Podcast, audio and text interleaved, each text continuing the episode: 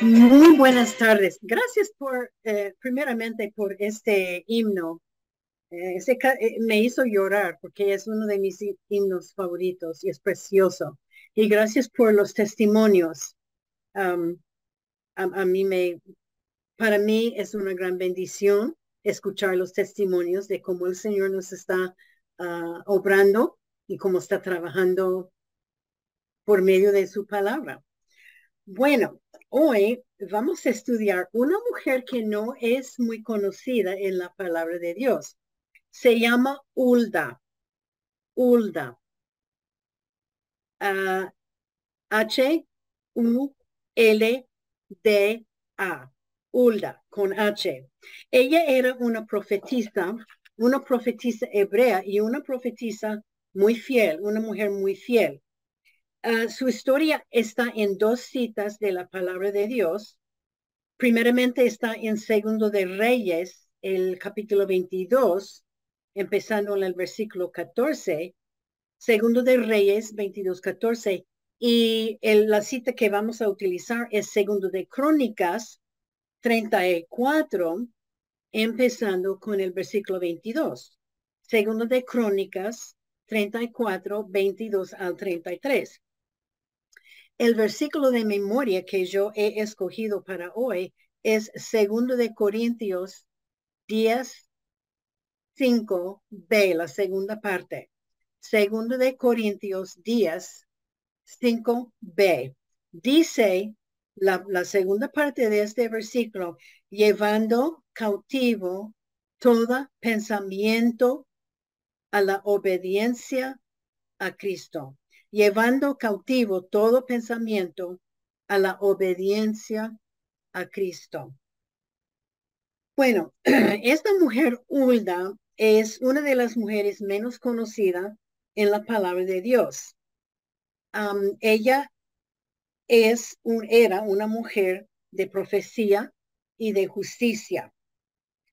De profecía, eh, eh, la llaman profetisa, pero quiere decir que ella era una maestra que ella enseñaba la palabra de Dios. Ella era una de las siete profetisas en la Biblia. Hemos estudiado Débora y vamos a ver que ella tenía el respeto de los hombres en aquellos días. Y eso, como sabemos, no fue lo normal ah, para una mujer común como ella a recibir el respeto de los hombres. Ella tenía una parte muy importante en la restauración de la nación de Israel. Por causa de ella es su mensaje de Dios que fue dado al rey Josías. Vamos a ver un poco de la, parte detrás de esta historia para poder entenderlo mejor. Eh, no sé si ustedes pueden recordar la mujer que estudiamos, Atalia. Recuerdan ustedes que ella era la mujer que desgraciadamente mató todos sus nietos porque ella quiso ser reina, ella quiso reinar sobre Israel. Bueno, recuerden también que el, el, la tía de uno de los hijos, de uno de los nietos de Atalía, salvó un niño que se llamaba Josías. Josías, y ella escondió este niño Josías por siete años. Y al llegar a los ocho años, lo llevaron a la plaza y proclamaron Josías rey de Israel. Vamos a leer Segundo de Crónicas, empezando en, estamos en el capítulo 34, los versículos 1 y 2. E, e, ellos empiezan a, a contar algo de Josías. Segundo de Crónicas 34, 1 a 2 y 2 de ocho años era Josías cuando comenzó a reinar y treinta y un años reinó en Jerusalén. Este hizo lo recto ante los ojos de Jehová y anduvo en los caminos de David su padre sin apartarse a la derecha ni a la izquierda. Este rey Josías empezó a reinar a los ocho años Y dice que lo que él hizo era recto, era perfecto en los ojos de Dios. Alguien le había enseñado, y si podemos recordar, era su tía, y el tío era sacerdote, y ellos enseñaron muy bien a Josías. Bueno, segundo de Crónicas 34, el versículo 3 dice, a los ocho años de su reinado, siendo a un muchacho, comenzó a, buscar a Dios de David, su padre. Y a los doce años comenzó a limpiar a Judá y a Jerusalén de los lugares altos, imágenes de acera, esculturas e imágenes fundidas. Dice que a los ocho años, esto fue de su reinado, entonces ahora tiene 16 años, él empezó a buscar a Dios. Y para mí qué lindo que un muchacho de 16 años empieza a buscar a Dios. Y a los 12 años de su reinado, cuando él tenía más o menos 20 años, él empezó como rey a limpiar Jerusalén y a Judá de los ídolos falsos que los, que los mismos israelitas habían construido. Ahora tiene más o menos 20 años, y él decide que ya es tiempo limpiar a Judá y a Jerusalén de los lugares altos de los dioses falsos. Todos los ídolos, esculturas, imágenes falsos, él empezó a quitar todos. y voy a, voy a, hacer más o menos un, un resumen de la mayoría del capítulo.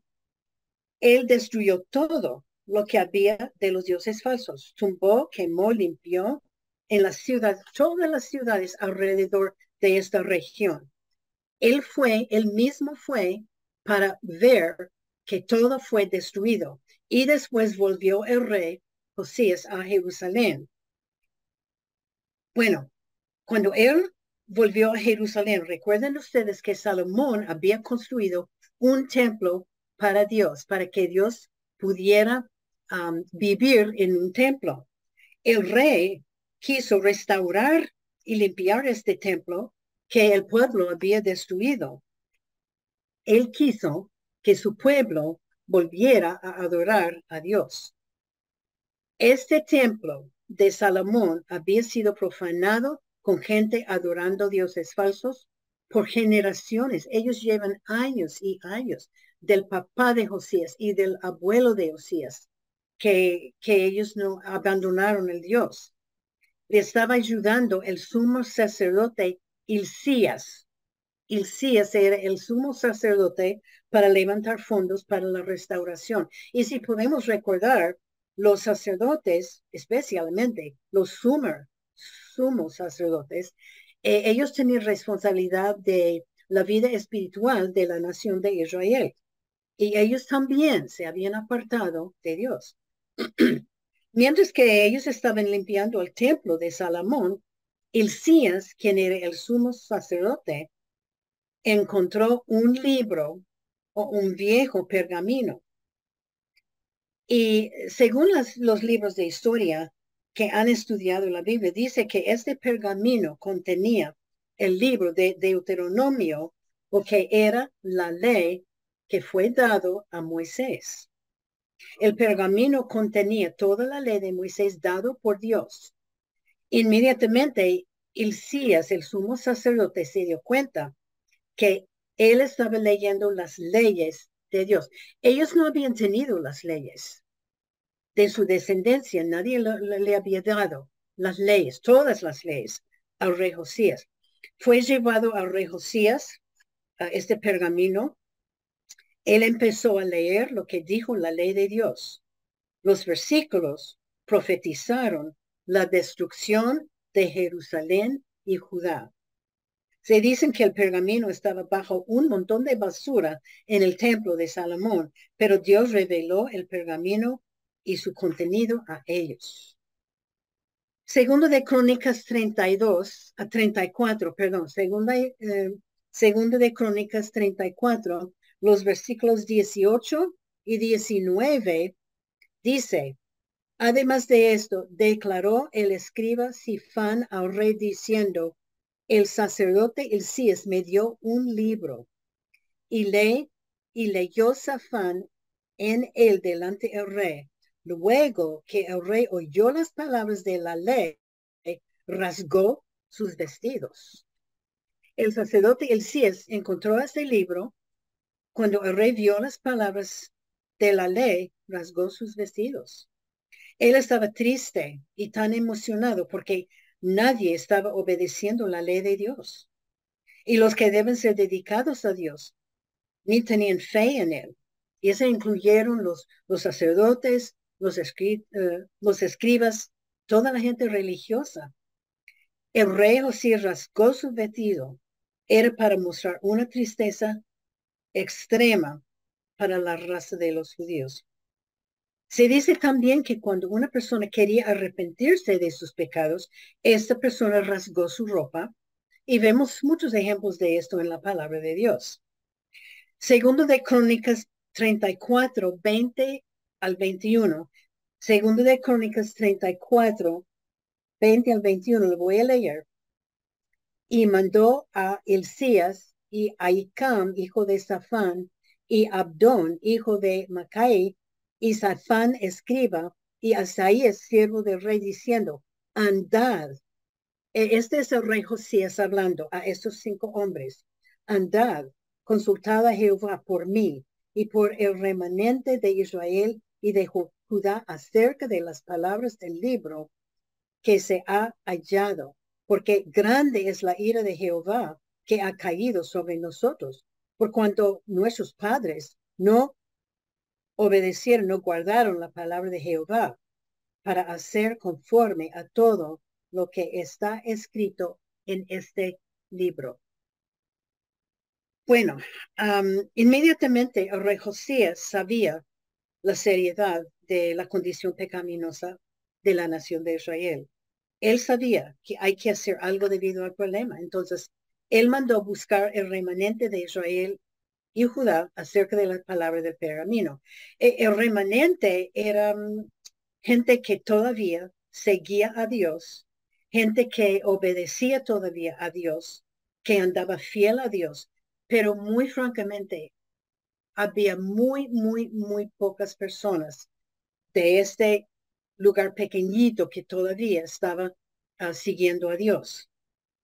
Y nosotros sabemos, si, si recordamos la historia de Jeremías, Jeremías pasó años y años predicando a, estas, estos israelitas acerca de sus pecados y no le hicieron caso. José sabía que una persona de remanente le podría ayudar y ellos eran personas que amaban a Dios y estaban obedeciendo a Dios. Versículo 21, el rey dijo, grande es la ira de Jehová que ha caído sobre nosotros, porque los padres de ellos no guardaron la palabra de Jehová. Este fue el padre y el abuelo de Josías. El rey necesitaba a un profeta para decirle qué les iba a pasar. Josías había hecho tanto para que los israelitas volvieran a Dios, pero descubrieron esos documentos, le indicaron algo de la destrucción de su reino por los pecados de ellos.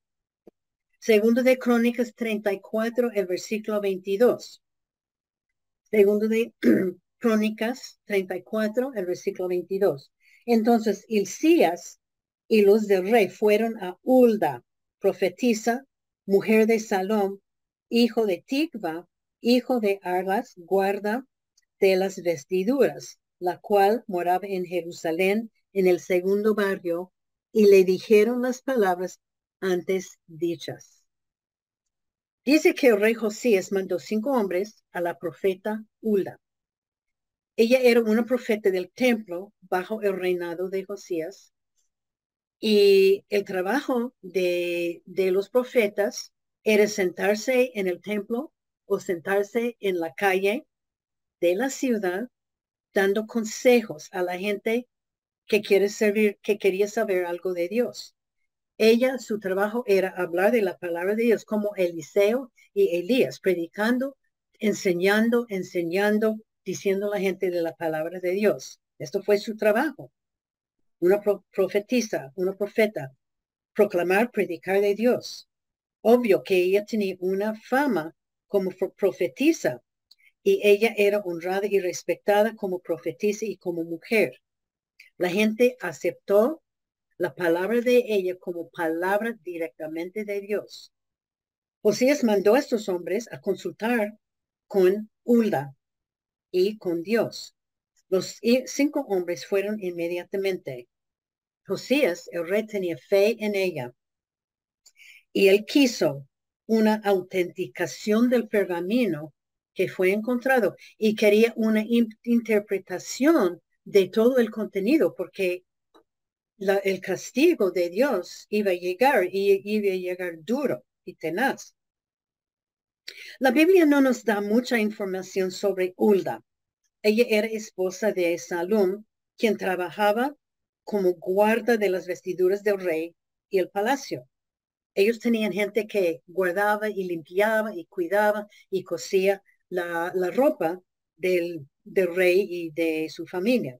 Ellos vivían en Jerusalén, en el segundo barrio, que dijeron que era barrio bueno. Eh, el trabajo de su esposo era una posición de honor. Él era parte del corte royal. El trabajo de guardar la vestimenta del palacio era algo de que, que, le, que le había pasado de su padre y de su abuelo. Parece que era, Hulda, era una mujer de distinción y honor, porque el rey mandó Ilcías, sumo sacerdote, sumo sacerdote, y Safán, el escriba, para visitarle a ella. Solamente una mujer muy dedicada a Dios habría sido buscado por el rey de Israel para ser una ayuda. Y los comentarios dijeron que hay que anotar que este pergamino era uno de los más importantes en la historia total de Israel, porque era el libro completo del libro de Deuteronomio. Estos hombres, esos cinco hombres, iban a la persona más capaz de escuchar la voz de Dios, y ese fue Ulda, la mujer que estamos estudiando. Y para mí, me puse a pensar, es interesante, para mí es interesante que en tiempos de crisis, Dios levantó unas mujeres para hablar y trabajar por él. Estudiamos Débora, Esther, María, madre de Jesús, Cifra y Fua, la esclava de Naam, quien trajo salvación a Siria. Muchas, muchas otras mujeres Dios utilizó para ayudar a la nación de Israel. Los hombres sabían que Dios estaba con ella y que Dios habló por medio de ella.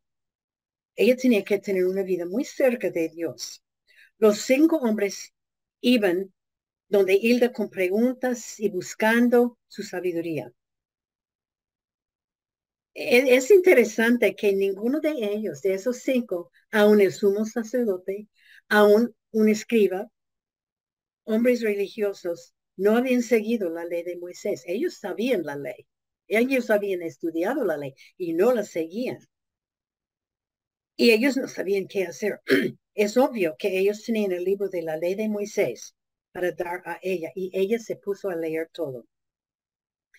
Y creo yo que todo el tiempo los hombres estaban frente a una profetisa, una profetisa, una mujer que servía, que amaba y que obedecía a Dios.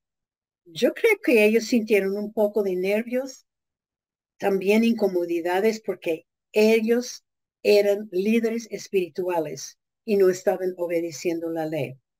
Este fue su trabajo, guiar la vida espiritual del pueblo y no lo estaban haciendo. Segundo de Crónicas 34, 23. Segundo de Crónicas 34, 23 dice, y ella respondió, este es Ulda que está respondiendo. Jehová Dios de Israel ha dicho así, decida al varón que os ha enviado a mí, que así ha dicho Jehová. Ulda era un mensajero de Dios y ella estaba aclarando que las palabras no eran suyas, sino eran palabras directas de Dios. Ella no habló de su autoridad personal, pero de la autoridad de Dios mismo. Ella sabía el castigo de Dios sobre Jerusalén y ella sabía el por qué. Puede ser que este mensaje para ella era difícil de proclamar. Ella era muy de cerca de la corte real del rey y es muy probable que ella había conocido Josías, el rey, desde su niñez. Recordamos que Josías solo tenía alrededor de 20, 20, 21 años. Entonces seguro que ella lo había sabido desde cuando llegó a ser rey. Pero con coraje y obediencia a Dios, ella les habló. Y ella sabía también que el rey Josías amaba y obedecía a Dios. Las noticias le iban a caer muy duro. Segundo de Crónicas 34, 24 al 28. Yo voy a leer esta porción. Es una porción larga, pero déjame decirlos, en toda la Biblia leemos de muchos profetas. Dice que el profeta Elías dijo que no habrá lluvia por dos años y medio. Pero en esta porción de la palabra de Dios es la única porción de la palabra de Dios cuando toda la profecía está escrita y tenemos toda la profecía de Ulda aquí en el libro. Nunca, nunca vemos otro lugar donde toda la profecía del, del profeta está escrito entero como esta. Entonces lo voy a leer. Em, Ulda está hablando.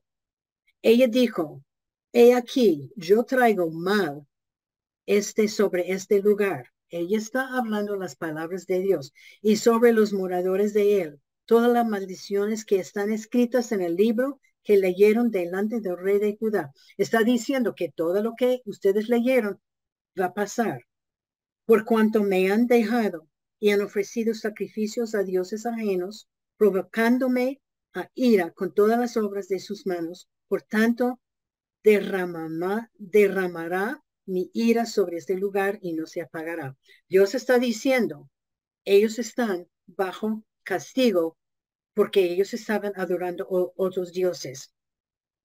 Más, ahora está hablando del Josías, más el rey de Judá, que os ha enviado a consultar a Jehová, así le diréis, Jehová, el Dios de Israel, ha dicho así, por cuanto oíste las palabras del, libro, y tu corazón se conmovió y te humillaste delante de Dios al oír sus palabras sobre este lugar y sobre sus moradores, y te humillaste delante de mí y ragaste tus vestidos y lloraste en mi presencia, yo también te he oído, dice Jehová. He aquí que yo te recogeré con tus padres y serás recogido en tu sepulcro en paz, y tus ojos no verán todo el mal que yo traigo sobre este lugar y sobre los moradores de él y ellos refirieron al rey la respuesta.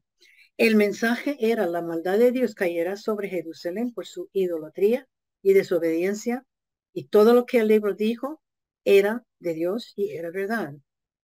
Los israelitas habían volteado la espalda donde Dios y habían adoptado dioses falsos y por eso el castigo iba a ser duro y tenaz. Y para recordar Ula tenía coraje para profetizar tales noticias. Si, si podemos recordar que los, los profetas de estos tiempos ah, sufrieron castigos ah, fuertes por ser profetas. Jeremías estaba en la cárcel, él estaba eh, sufriendo mucho, mucha persecución para sus profecías. generalmente los profetas y predicadores fueron odiados y muchas veces bajo persecución, pero Ulda habló la palabra de Dios sin temor. Ella dijo exactamente las palabras de Dios y aclarar que eran sus palabras, no las palabras de ella. Y Dios tenía un mensaje especial por el rey Josías. ¿Sabe por qué? Porque Dios miró al corazón de él. Dios vio que Josías se humilló ante él, que rasgó sus vestidos y lloró y dijo que Josías no tendría que pasar por todo el castigo, que moriría antes de pasar todo esto. Según de Crónicas 24, 29 uh, al 33, déjenme encontrarlo, 29 al 33. Voy a leer todo porque es el resultado de todo lo que estaba pasando. Todo lo que dijo Ulda a, los, a, los, cinco hombres, ellos llevaron y lo, lo dijeron todo al rey Josías. Segundo de Crónicas 24, empezando con 29. Entonces el rey envió y reunió a todos los ancianos de Judá y de Jerusalén. Inmediatamente, inmediatamente, Josías empezó a hacer algo. Y subió el rey a la casa de Jehová, este fue al templo de Salomón, y con él todos los varones de Judá y los moradores de Jerusalén, los sacerdotes, los levitas y todo el pueblo, desde el mayor hasta el más pequeño, y leyó a oídos de ellos todas las palabras del libro del pacto que había sido hallado en la casa de Jehová. Hay que recordar que la nación de Israel había millones de personas y él está reunido con todos, todos, todos, todos, desde el más viejo hacia el más pequeño. Y estando el versículo 31, y estando el rey en pie en su sitio, hizo delante de Jehová pacto de caminar en pos de Jehová y de guardar sus mandamientos, sus testimonios y sus estatutos con todo su corazón y con toda su alma, poniendo por obra las palabras del pacto que estaban escritas en aquel libro. E hizo que se obligaran, obligarán, eso, eso me, me llama la atención. Él hizo este pacto con Dios, diciendo, Dios, yo te voy a subir frente a todo el pueblo. Millones de, cuando cruzaron el Mar Rojo, ellos tenían tres millones de israelitas, por lo menos había esta cantidad. Él hizo este pacto con Dios. 32 dice, escuchen, e hizo que se obligarán a ello todos los que estaban en Jerusalén y en Benjamín y los moradores de Jerusalén hicieron conforme al pacto de Dios, de Dios de sus padres. Y quitó Josías todas las abominaciones de toda la tierra de los hijos de Israel e hizo que todos los que se hallaban en Israel sirviesen a Jehová su Dios. No se apartaron en pos de Jehová de Dios, de sus padres, todo el tiempo que él vivía. Él siguió fiel a Dios durante el resto, todo el resto de su vida. Y el resultado de todo esto, del mensaje que Ulda dio, Josías, Josías, el rey de Israel, busca todos los varones de Judá, todos los sacerdotes, levitas, toda la gente, desde las pequeñitas hasta los ancianos, y él se puso a leer todo el libro, que era todo el pacto que era entre ellos y Dios. Seguro que ellos estaban allá mucho tiempo, porque hay mucho de la ley, Deuteronomio declara la ley que Dios dio a Moisés. Él fue a la casa de Dios y con todo el pueblo, él empezó a leer todo, todo, toda la palabra de Dios. Josías, el rey, públicamente hizo pacto delante de Jehová de caminar en pos de él y para guardar sus mandamientos, testimonios y estatutos con todo su corazón y toda su alma. E iba a poner en práctica la palabra del pacto que estaban en el libro. Frente tanta, tanta, tanta gente. Yo creo que fue un un rey muy humilde para mm, rasgar sus vestidos en tristeza y para admitir frente todo, todo, todo el pueblo que él iba a seguir a Dios. Era un testimonio, un buen ejemplo. Y no solamente él mismo, pero él obligó, como rey, obligó que cada persona hizo conforme al pacto de Dios. Y él seguía con la limpieza de toda la región de dioses falsos, estatuas, toda la abominación, y él hizo que todos sirvieron a Jehová. Así fue el resultado de una mujer que amaba a Dios y que fue entregada con corazón a él. Ella dio su mensaje y ella desapareció. No se sabe nada más de ella. Pero ella dejó una marca de impresión con su generación. Esta fue su misión de Dios. Ella dejó que Dios la usara para traer arrepentimiento a una nación entera. La profecía de ella dio al rey ánimo para vivir, dedicando, dedicado a Dios y obligado para obligar a su nación a hacer lo mismo. E, ella habría podido no anunciar todo, todo, todo el mensaje, pero ella dijo todo, todo, todo lo que Dios le había dicho y sus profecías del libro de la ley llegaron. El reinado de Jonás, de Josías, era con paz y calma hasta los 30 años, de, 31 años de su reinado. Ellos vivieron en paz porque él obedeció la ley. Ellos obedecieron la palabra de Dios. Él murió en paz y después de su muerto, su muerte, se cayó Judá y Jerusalén a los enemigos. Bueno, como, como saben, hay muchas lecciones que podemos aprender no solamente de Hulda, una mujer tan fiel, tan cerca de Dios, pero también lecciones de Josías y de la nación de Israel. La primera lección es que Dios quiere que andemos con Él. Dios quiere que andemos con Él. Deuteronomio 5:33 Deuteronomio 5:33 dice, andad en todo el camino que Jehová vuestro Dios os ha mandado. Este es un mandato de Dios. Es un mandato que andemos con Dios. Colosenses 2:6. Por tanto, de la manera que habéis recibido al Señor Jesucristo, andad en él. E, es, es otro mandato. Isaías 30, 21. Este es el camino, andad por él. Esos son mandatos. Esos versículos nos dicen que debemos estar andando con Dios. Hulda andaba con Dios. Ella habló por él. Ella habló la palabra de Dios. Ella vivía en una época cuando casi todos de los judíos volvieron paganos. Y me hace pensar de hoy en día, en el mundo en que estamos viviendo. El pecado en aquellos tiempos abundaba y el pecado hoy en día abunda. Pero ella amaba y obedecía a Dios. Ella se colocó en la, en la plaza de la ciudad o en el templo lista para enseñar la palabra de Dios, para testificar de Dios a cualquier persona. Y, era peligroso. Ella tenía un trabajo muy, muy peligroso. Nosotros estamos viviendo en un mundo muy oscuro, donde el pecado abunda. Y tenemos que preguntarnos, ¿estoy yo andando con Dios?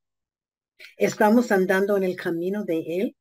Hay gente, yo hablo con muchas damas que me dicen, ay, ¿cómo puedo andar más cerca de Dios? ¿Cómo puedo em, tener una relación más cerca de Dios?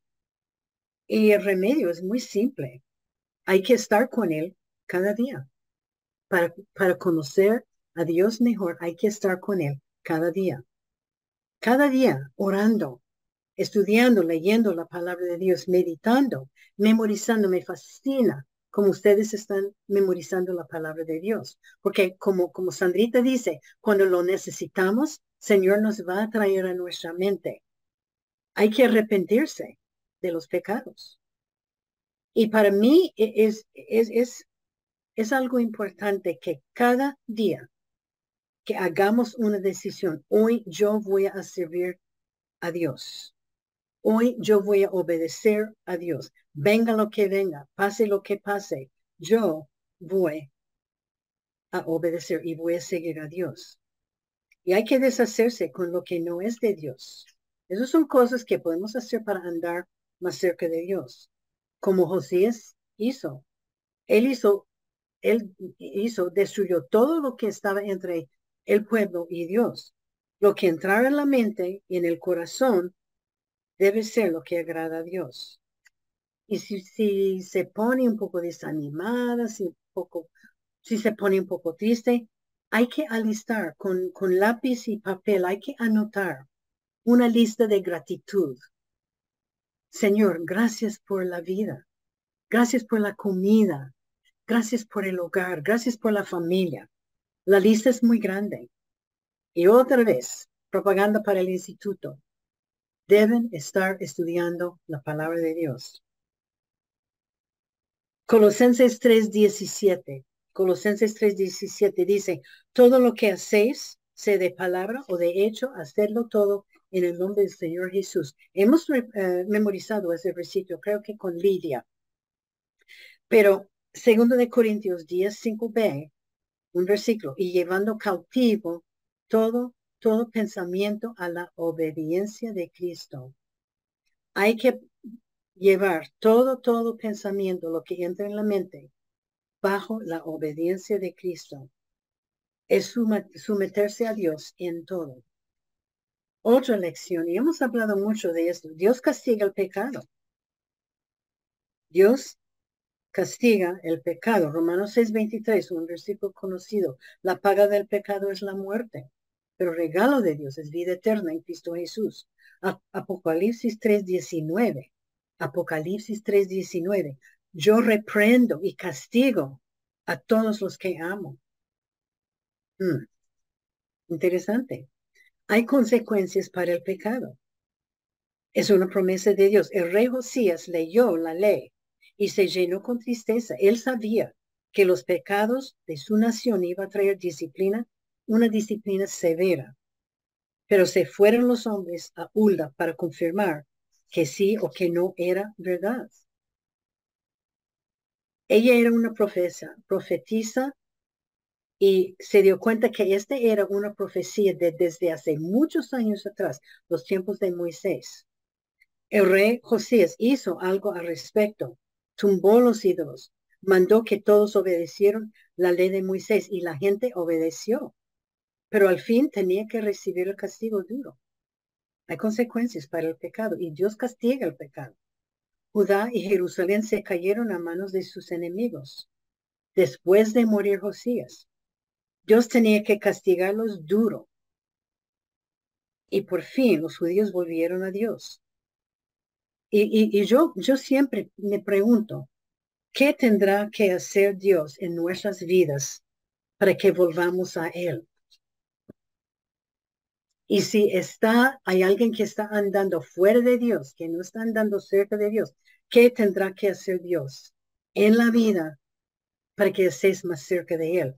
¿Qué tendrá que hacer a las naciones para despertarnos? Estuvimos hablando antes de empezar la, la, reunión en el mundo, aquí en los Estados Unidos, hay montones de gente que está sufriendo. Hay inundaciones, hay incendios, hay terremotos, hay masacres en los colegios, en los centros comercios.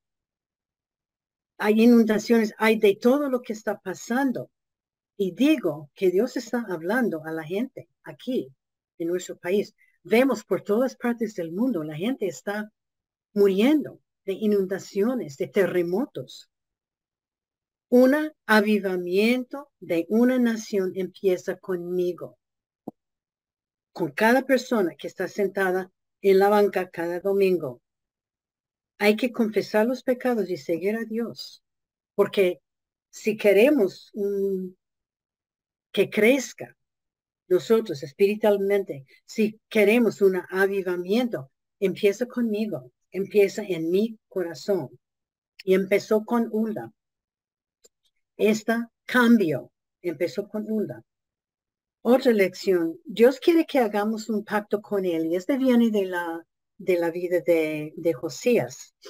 Eh, eh, segundo de Crónicas 34, 31, ya lo hemos leído. El rey hizo delante de Jehová pacto de caminar en pos de Jehová, de guardar sus mandamientos, sus testimonios, sus estatutos con todo su corazón y alma para el resto de su vida.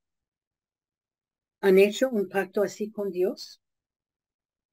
Hecho un pacto así con Dios es, es, es decisión de cada persona. Y podemos decir, podemos hacer una decisión, o yo voy a dedicarme a Dios y vivir con Él o voy a vivir mi vida tal como quiero yo. Y hay mucha gente hoy en día que está viviendo sus vidas no según Dios quiera, pero según ellos mismos quieren.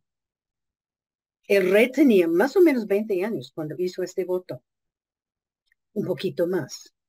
Y dice el versículo 33, y él, Josías, no se apartó de Dios todo el tiempo que él vivió.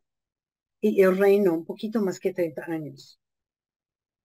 Si hay alguna, si hay alguien que, que está escuchando que no se ha dedicado su vida para ser fiel, para guardar los mandamientos de Dios, para guardar sus testimonios, para guardar sus estatutos, no deben tardar en hacer este voto que hizo el rey. Era un buen ejemplo. Es obvio que Ulda había dado su vida a Dios y Dios la usó como instrumento para, para que esta nación volviera a Dios. Otra lección. Dios busca mujeres y hombres dispuestos a servirle a Él. Como mujeres podemos servirle a Dios. Hemos hablado mucho del servicio. No tenemos que ser mujeres extraordinarias. Ulda era una mujer común. Ella no era reina, no era maestra espectacular. Ella era una mujer que estaba andando con Dios y Dios la utilizó. Yo estoy segura que su vida no era mm, una vida muy, muy, muy fácil porque ella era en la plaza, en el templo, hablando de Dios y la gente no quiso. Dios habló por medio de ella y ella habló con valentía. Era en época de, matar los profetas. Ella estaba bajo persecución, seguro. Pero ella siguió testificando en lugares públicos sin temor. Dios está buscando mujeres que están dispuestas a decir a otros acerca de Jesucristo y la salvación. Está buscando siervos. Y, yo le digo, si usted es un miembro de una iglesia, yo soy miembro de una iglesia, debemos estar sirviendo a Dios. Hay muchos que vienen, y hemos hablado de esto, se sienten en la banca, reciben el mensaje, el mensaje, cantan y salen pero no sirven. En el momento de la salvación, cada vez, cada persona que ha recibido Jesucristo como su único Salvador personal, en el momento de la salvación, el Espíritu Santo viene para morar dentro de nosotros. Dios nos ha dado dones. El pastor Alex enseña un clase en el instituto buenísimo, buenísima la clase de los dones espirituales que Dios nos ha dado. Cada una de ustedes, yo, tenemos dones espirituales. Tenemos que estar utilizando estos dones. Si no sabe su don, averigüe, busque cuál es su don. Debemos estar sirviendo en la iglesia local. ¿Qué podemos hacer? Dios quiere usar a cada mujer, pero tenemos que estar dispuesta porque para mí el servicio viene del corazón. Un corazón de servicio viene del corazón. Otra lección. Dios quiere ver arrepentimiento por nuestros pecados. Hemos hablado de esto. Segundo de Crónicas 34, 19, cuando el rey oyó las palabras de la ley, rasgó sus vestidos. Rasgar sus vestidos en el Antiguo Testamento y también en el, el Nuevo Testamento era costumbre de los judíos. Significaba el estado de luto, tristeza y pérdida de algo significaba tristeza por los pecados.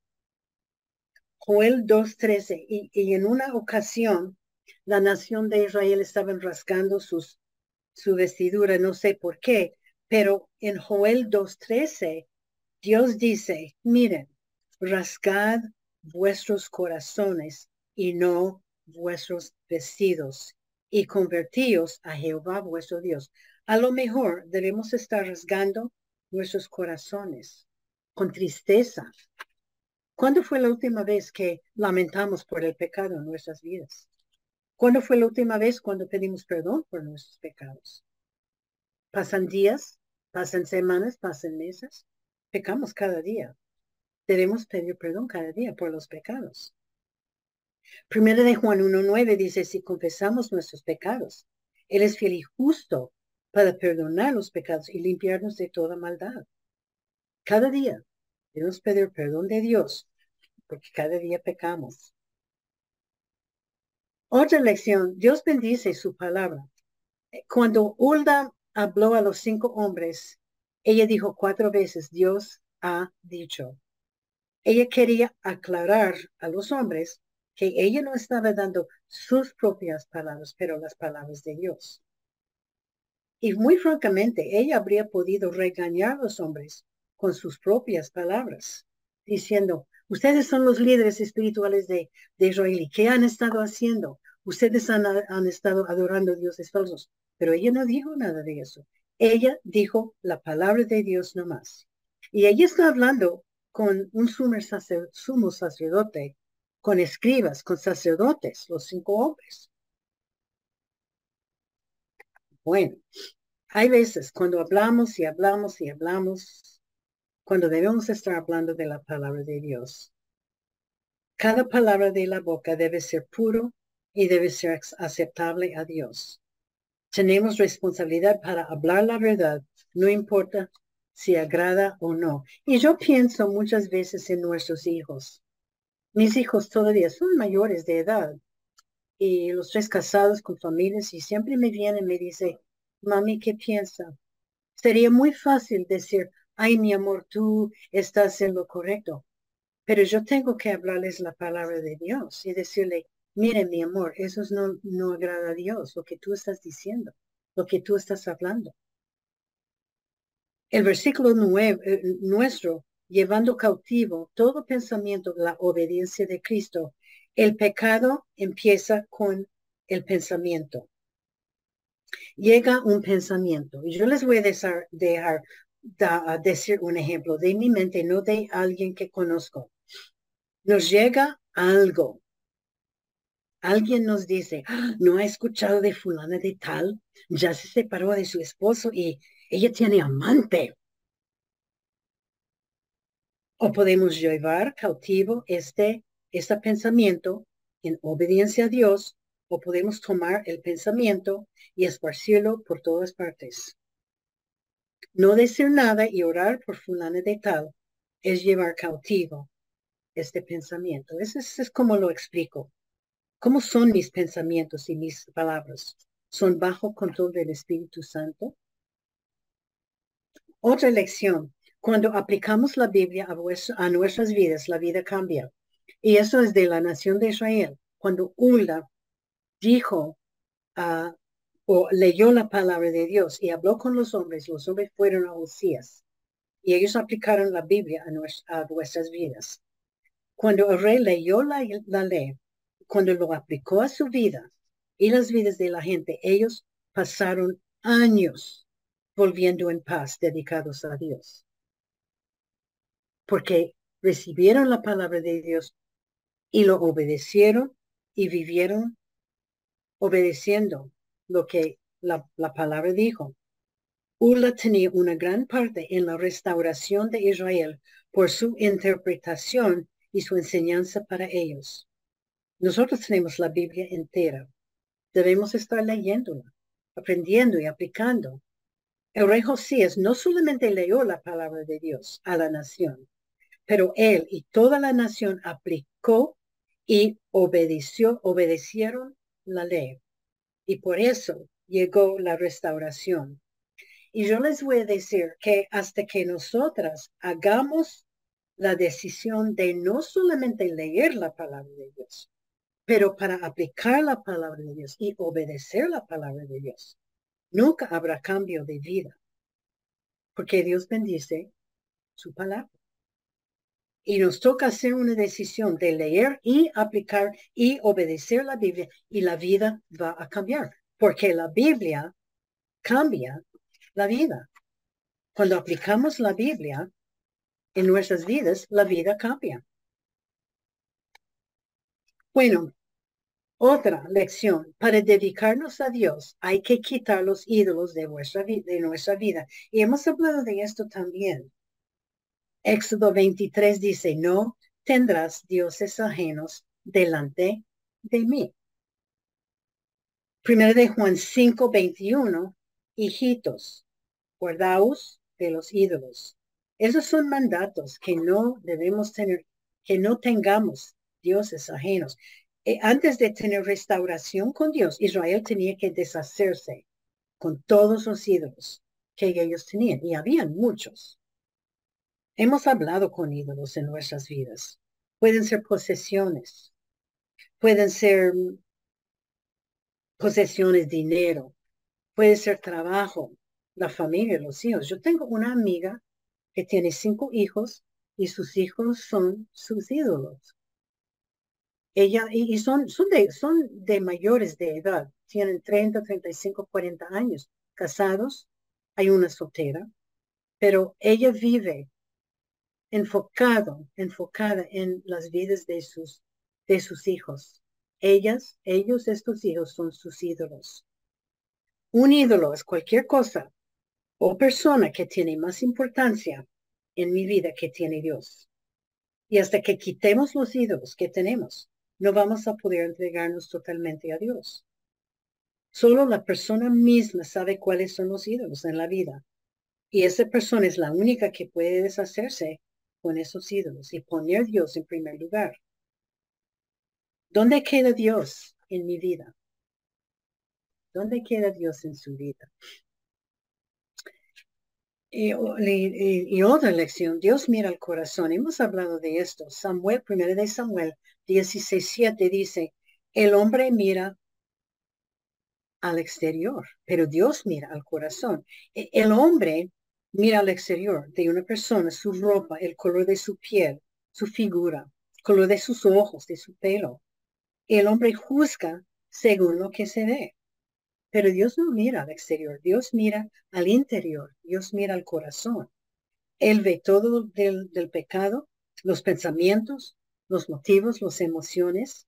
Él miró al corazón de Josías y de Ula y vio, bueno, lo bueno.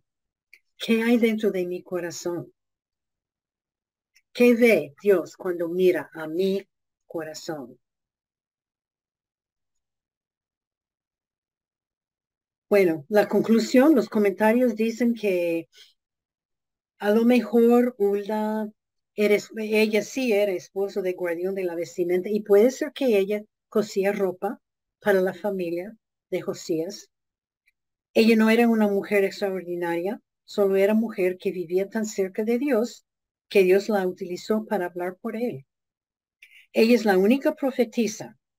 Y yo les he dicho antes, ella es la única profetiza que tiene la profeta, que tiene toda su profecía escrita entera en la Biblia. Tenemos escrito todo, toda su profecía. Ella tenía el respeto y el honor de su pueblo y del rey.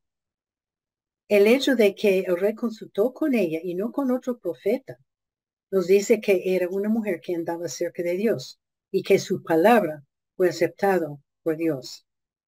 Su mensaje de Dios trajo un renacimiento de la ley y una reforma de parte del rey para su pueblo. Por 30 años ellos vivían en paz. Ella era solo un vaso que permitió que Dios la usara para proclamar la palabra de Dios. Ella es un buen ejemplo para nosotros, para poner nuestra confianza en Dios y que hablemos la palabra de Dios con confianza y sin temor. Ella fue un testigo en medio de una generación maligna y perversa. Tú y yo podemos ser como Hulda en este mundo maligno en que estamos viviendo. Bueno, a lo mejor nunca vamos a poder ayudar a un rey a entender la Biblia, pero sabe que hay muchas personas que necesitan a Cristo y muchas personas que necesitan escuchar la palabra de Dios.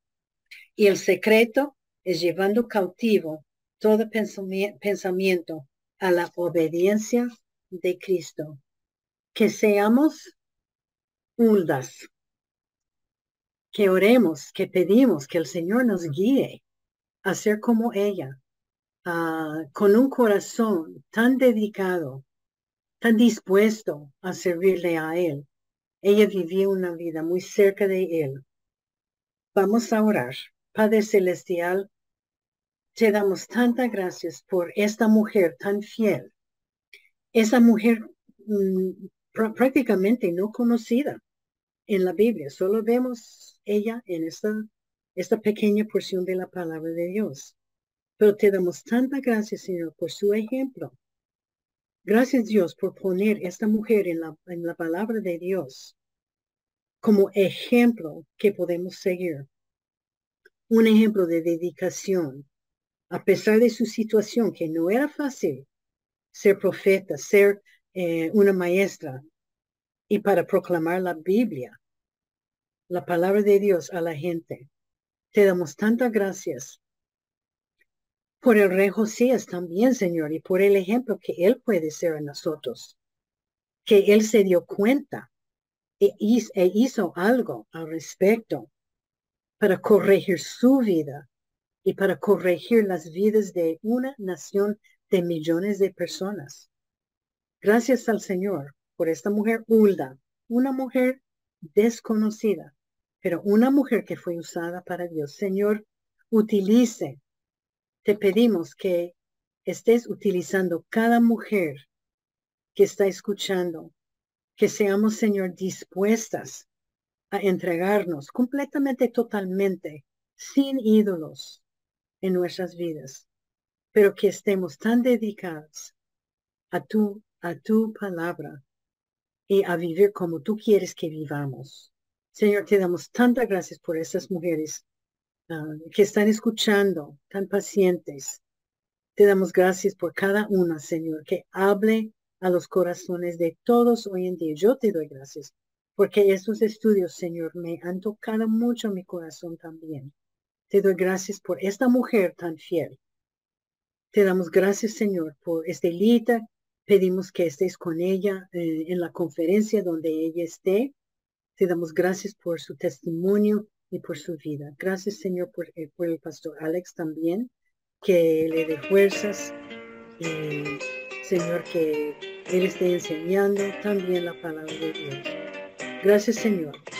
Pedimos estas cosas dándote tantas gracias en el nombre del Señor Jesucristo, su único Hijo. Amén.